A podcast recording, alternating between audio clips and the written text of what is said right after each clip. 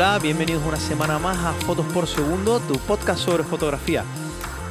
Antes de empezar, pues como siempre te recuerdo que si te gustan este tipo de podcast, que te dejas suscribirte ya desde la página o plataforma donde nos estés escuchando y también recordarte que disponemos de canal de YouTube donde subimos tutoriales sobre Lightroom, Photoshop, reflexiones fotográficas y mm, todo el contenido relacionado con fotografía. Así que si te gusta consumir eh, también ese tipo de contenidos en formato de vídeo, te animamos a que directamente te suscribas.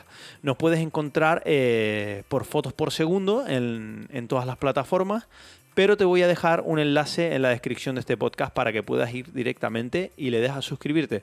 También disponemos de Instagram, de página de Facebook, donde pues vamos subiendo entradas tipo blog y donde también te recordamos eh, pues cuando subimos un podcast nuevo o un vídeo nuevo para que vayas directamente al enlace y lo, y lo disfrutes. Hoy vamos a hablar sobre, sobre sensores y vamos a hablar sobre el, un sensor pues que es muy, muy, muy utilizado, muy, muy famoso, que son los sensores full frame. Desde hace mucho, mucho tiempo eh, vamos oyendo esto de, ¿no? de, los tipos de sensores que hay. Tenemos los sensores eh, los sensores micro 4 tercios, pero siempre el full frame pues ha sido famoso por eso, ¿no? Por, por pensar que es un sensor que está un poco relacionado para uso profesional, también se le relaciona con que con un sensor full frame, pues vamos a obtener una fotografía de mayor calidad eh, y una serie de cosas. Entonces este podcast pretende un poquito, pues, que conozcas de qué va el formato de sensor full frame, de dónde viene esto y qué ventajas y desventajas conlleva usarlo, ¿no? Porque siempre nos lo venden como, como que una cámara con sensor full frame, pues es lo mejorcito, ¿no? Y que nos venden que con, ella, con una cámara así, pues vamos a hacer fotos mejores. Como siempre digo, intento transmitir, ya sea en los cursos, en los podcasts, eh, las fotos mejores no las hace una cámara. La herramienta, al fin y al cabo, lo que nos permite es hacer, eh, pues eso, ¿no? Una fotografía, pero no nos va a tener una cámara u otra eh, no nos va a hacer eh, realizar eh, mejores fotografías. Probablemente a tener mejores herramientas para realizar mejores fotos, sí. Pero bueno, la foto al fin y al cabo va de transmitir cosas, de, mostrar algo, de contar una historia. Entonces, si nosotros no tenemos una serie de, de cosas aprendidas que van más allá del equipo, que van más allá de la cámara, que ya forman parte, pues empieza ahí a influir el lenguaje audiovisual, eh, cómo estemos de, a nivel composición fotográfica, el conocernos a nosotros mismos, conocer lo que nos gusta también y nuestro estilo, haber creado un estilo para que las fotografías al fin y al cabo que hagamos sean buenas para nosotros, que es lo más importante, y que también sean buenas para, pues digamos, al el espectador, ¿no? Que, les, que le haga sentir algo o que les haga pensar ¿no? al ver la fotografía o contarles una historia. Entonces no me enrollo más y vamos a hablar sobre el sensor full frame. El sensor full frame no es más que un sensor que es mayor que el que podemos encontrar en una cámara APS-C o una cámara que disponga de un sensor micro 4 tercios. El sensor full frame eh, vino, digamos, trasladado desde la fotografía analógica. La fotografía analógica el negativo tiene un formato de 35 milímetros. Ese sería el tamaño donde se formaba la imagen. Esto viene desde el año, por lo menos en 1914 o algo así, que se estableció. Eh, después de, las primeras cámaras, luego se estableció el formato estándar de 35 milímetros. ¿no? A lo largo de todas formas de la historia han habido también otro tipo de, formatos a nivel analógico, el gran formato, como la Hasselblad, ¿no? han habido diferentes formatos. Pero para no enrollarnos mucho, decir que el formato full frame viene de ahí, conserva ese tamaño de 35 milímetros. Por eso, al poner un objetivo de 35 milímetros, por poner el ejemplo, en un sensor full frame, la distancia focal que tenemos es un 35 milímetros. Entonces no tenemos una alteración de la distancia focal. ¿Qué pasa con otro tipo de sensores como la APS-C?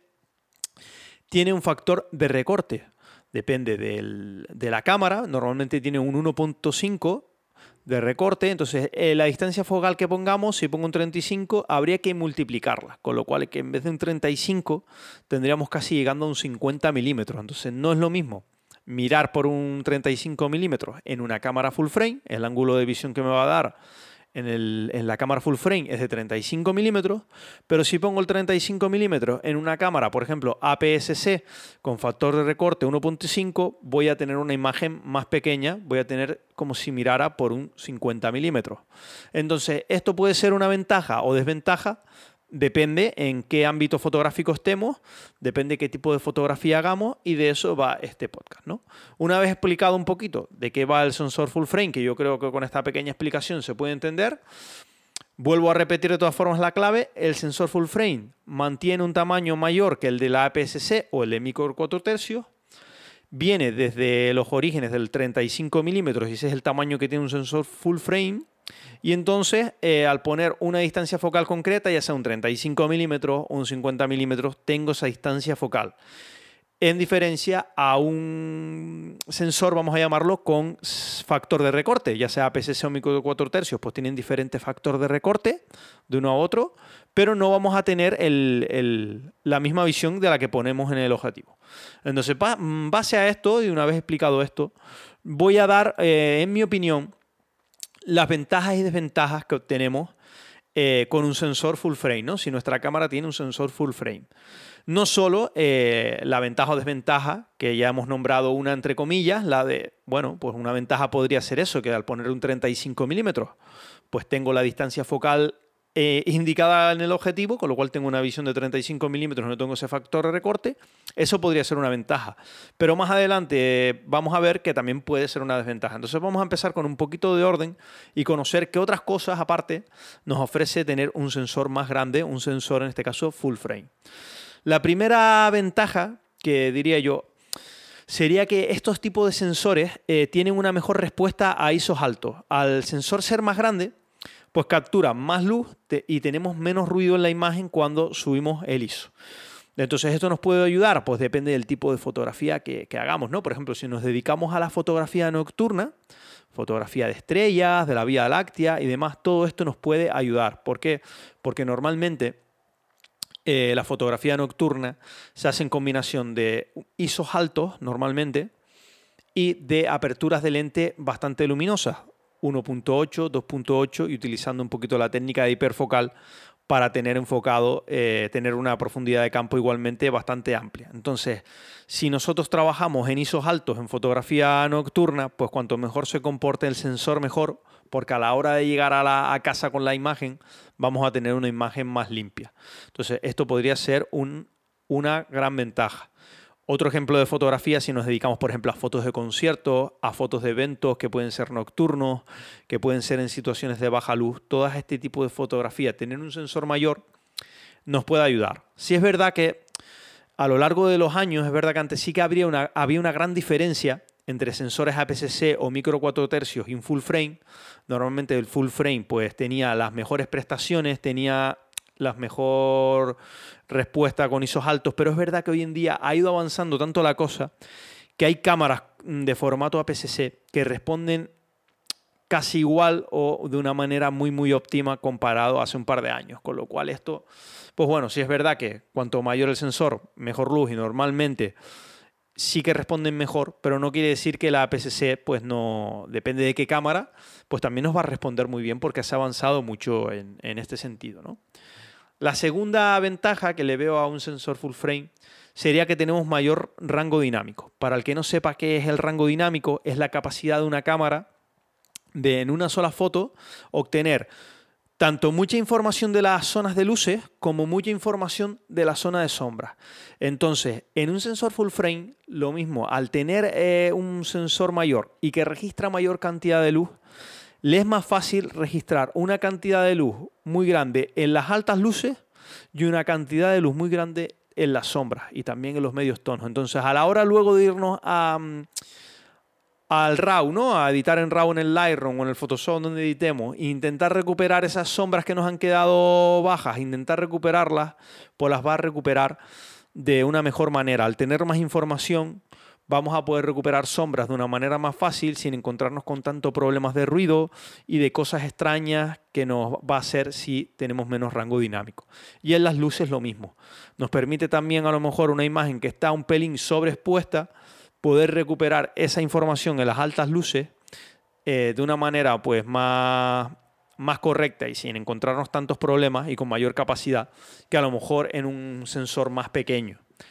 También, igual que en el ISO, pues lo mismo. Hay cámaras ahora mismo en el mercado, por ejemplo la Sony A6600, por poner un ejemplo, que son cámaras de formato APS-C pero que tienen un buen rango dinámico también, a lo mejor no tan amplio como el de una cámara full frame de 4.000 euros, pero se asemejan mucho, tienen una, una, buena respuesta, un buen rendimiento. Entonces también se ha ido avanzando mucho en este sentido con respecto a hace un par de años, que si es verdad que no había nada que hacer, ¿no? Antes, hace un par de años, una reflex APS-C frente a una full frame, pues sí es verdad que eran muy, muy notables las diferencias. En este caso, cada vez se ha ido avanzando más. Entonces esa sería otra de la, ¿no? la segunda ventaja, tener un mayor rango dinámico que nos puede ayudar mucho, pues depende también del tipo de fotografía que hagamos, en las condiciones que disparemos, pues vamos a tener un poquito más de juego y mayor información en luces y, sombras. El tercera ventaja que ya la hemos nombrado en verdad, que no tenemos el factor de multiplicación que hablaba antes. Al sensor ser del tamaño de 35 milímetros, el objetivo que pongamos pues corresponde con la distancia focal que estamos poniendo, no tenemos ese factor de recorte. Entonces, pues un ejemplo, le pongo un angular, un 14 milímetros, y tengo pues una visión eh, de 14 milímetros, por ejemplo, para paisaje, voy a tener, voy a abarcar mucho.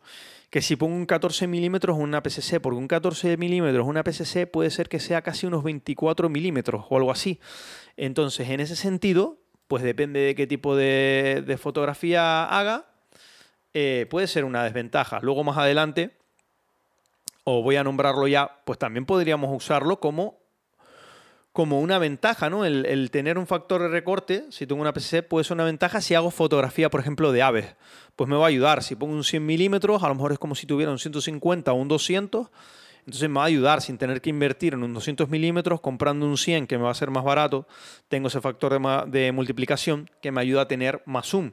Entonces, todo depende de lo que vayamos a hacer y para qué queramos la cámara. ¿no?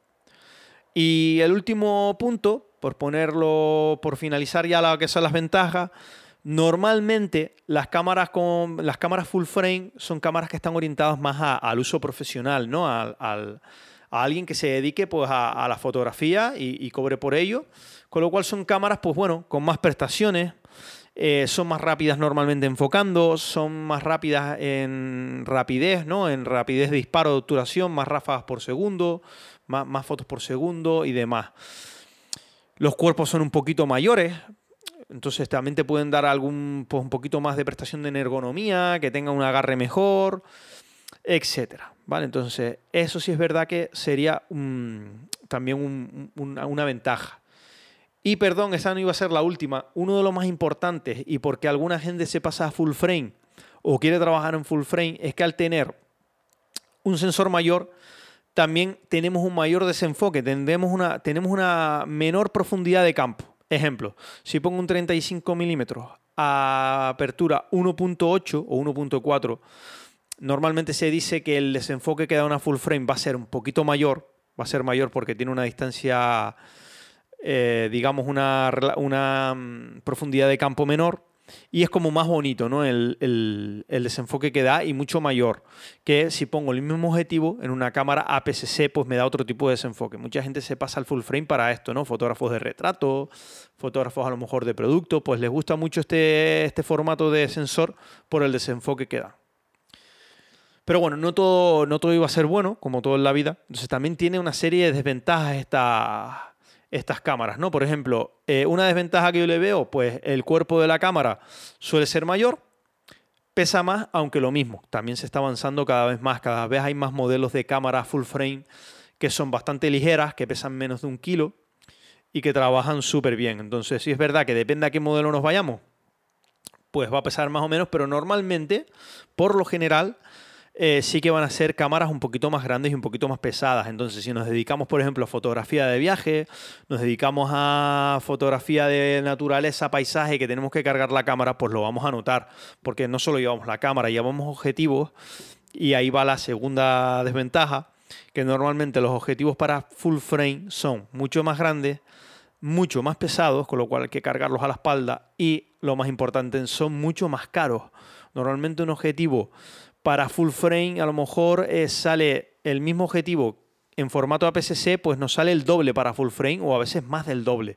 Entonces la inversión en objetivos nos va a costar más y eso puede ser también una, desventaja, ¿no? Si queremos tener una amplia variedad de objetivos porque nos dedicamos a diferentes ámbitos fotográficos o porque nos gusta tener diferentes modos de, de visión, ¿no? Para tener bastante versatilidad, pues nos va a ser más costoso normalmente. En APS-C tenemos mucho más rango de objetivos y a un precio más económico, porque son pues mm, lentes que son más pequeñitas, son más sencillas, entonces todo ese tipo de cosas. Entonces, como conclusión, podría poner más desventajas, seguramente, podría poner más ventajas, pero para no extenderme más en el podcast, yo creo que si estás decidiendo, a lo mejor, si ya vienes de una PCC y pues te has puesto a leer, te has puesto a ver vídeos, oye, pues debería pasarme al full frame. El, la, digamos, el objetivo de este podcast tenía eso, que conocieras un poquito lo, lo más esencial, porque a lo mejor te estás planteando dar el paso a un sensor full frame, pero simplemente porque lo has visto por ahí, porque has visto, porque te lo han vendido bien, porque también se usa. Pero sí quiero que sepas estas ventajas, esta serie de desventajas, y también que te quedes que con las dos tipos de sensor, con cualquier sensor fotográfico podemos hacer buenas fotos. Todo es, digamos, adecuar la herramienta a nuestro tipo de fotografía y que esa herramienta nos ofrezca comodidad, que nos ofrezca evidentemente buena calidad de imagen, pero en realidad la calidad de las fotografías la vamos, está de nuestra mano, no de la mano de, de la cámara. Entonces, planteate los tipos de ventajas que tiene, los tipos de desventajas, qué precio vas a pagar por, por todas las por la cámara que elijas full frame y mirar si de verdad te va a resultar eh, buena este, bueno este cambio, porque a lo mejor te resulta mejor cambiar una cámara APS-C mejor, que tenga nuevas prestaciones, que haya más objetivos en el mercado, que esté estabilizada, que soporte mejor el ruido, que pasar a una cámara full frame pensando que pues, pues que vas a tener fotos mejores, porque la verdad, bajo mi opinión, no es así. Espero que este podcast te haya gustado y vuelvo a repetirte, si te gusta este tipo de contenido, espero que te suscribas en la plataforma que más te gusta. Hasta la próxima.